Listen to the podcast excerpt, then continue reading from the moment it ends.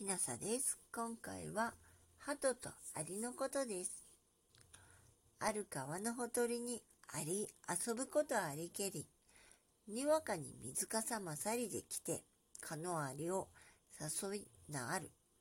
浮きしぬ、浮きぬ、沈みずするところに、鳩、小杖よりこれを見て、哀れなるありさまかなと小杖をちと食い切って、川の中に落としければ、あり、これに乗って渚に上がりぬ。かかりけるところにある人、竿の先に鳥餅をつけてかの鳩をささむとす。あり心に思うよ。ただいまの恩を送らむものを、と思い、かの人の足にしっかと食いつければ、怯え上がって竿を落とし、ここに投げ捨てけり、そのものの色や形知る力に歯とこれをさそりて、いずくともなく飛び去りぬ。そのごとく人の恩を受けたら、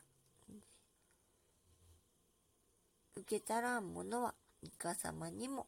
その報いを知らせばやと思う志を持つべし。もしあなたが聞いていらっしゃるのが夜でしたら、よく眠れますように、おやすみなさい。